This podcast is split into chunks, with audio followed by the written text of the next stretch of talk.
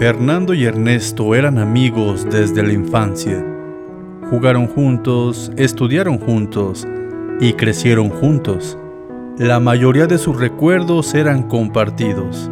Tras unos años donde sus vidas habían tomado caminos separados, aquel otoño el destino quiso que volvieran a juntarse. Y es que, tanto el uno como el otro coincidieron en iniciar sus negocios en la misma calle del pueblo que los vio crecer. Fernando abrió una panadería y por otro lado, Ernesto una pastelería. Ambos tenían costumbres muy similares.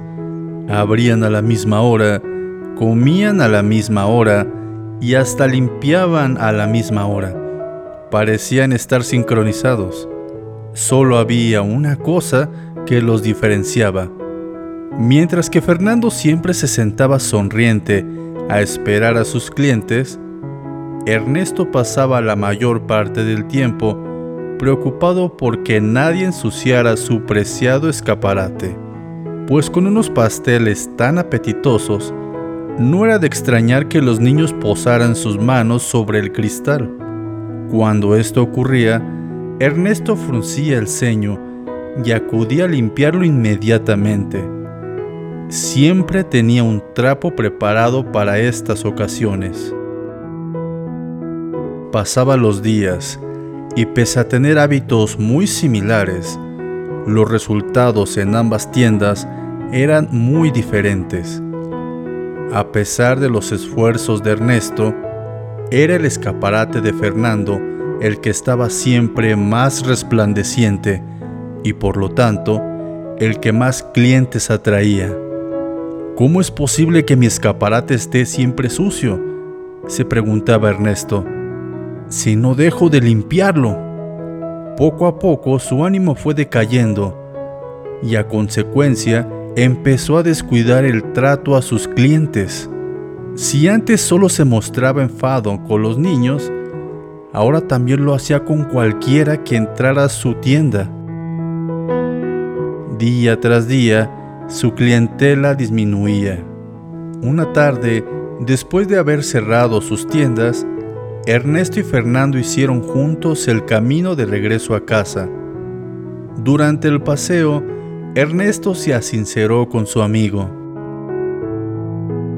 Necesito un milagro, Fernando. Mi clientela ha bajado demasiado en estos últimos meses. Las cuentas ya no salen y si las cosas siguen así, no tendré más remedio que cerrar la tienda. Ernesto, has dedicado mucho esfuerzo en este negocio. En verdad sería una pena que tuvieras que cerrarlo. Pero vamos a ver, vamos a hacer una cosa. Déjame las llaves de tu pastelería y mañana te las regreso. Confía en mí. Ernesto ya estaba desesperado, así que accedió a la petición de su buen amigo. Tal y como iban las cosas, de todas maneras, no tenía nada que perder. Cuando la mañana siguiente llegó al establecimiento, no podía salir de su asombro. Fernando, Fernando, gritó Ernesto irrumpiendo en la tienda de su amigo. ¿Has visto cómo brilla mi escaparate? Dime, ¿cómo lo has logrado? Ay, mi querido Ernesto, te conozco muy bien y llevo mucho tiempo observándote.